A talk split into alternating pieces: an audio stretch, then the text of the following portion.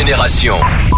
Il est 9h30, vous êtes branchés sur Génération. C'est parti pour le délire. On commence avec Franglish. Il était hier soir en concert à l'accord Hôtel Arena de Paris, concert exceptionnel avec plein plein de guests, Kobalade, Guy Besbar, Joé Douet Filet, NASA, Leto, Nino, Que Black aussi et bien d'autres. Et c'est pas tout puisque Franglish a profité de ce concert pour annoncer un nouvel album qui s'appelle Prime et qui sortira ce vendredi. D'ailleurs, il a partagé une petite vidéo d'annonce sur Insta en faisant appel à Abrèche Frère, le mec qu'on voit partout là sur TikTok en ce moment. Donc euh, voilà, rendez-vous après-demain pour ce nouvel album de Franglish. On continue avec Damso. Ces nouvelles sont rares en ce moment, elles sont plutôt bonnes puisqu'il a partagé sur ses réseaux une nouvelle date, le 2 mars 2024. Euh, ça correspond pas à une sortie malheureusement, mais à une session d'enregistrement prévue pour son prochain album Beya. Euh, ça y est, sa création est visiblement lancée. Ça fait plaisir de voir Damso de retour au charbon et on attend maintenant 2025 pour la sortie de cet album.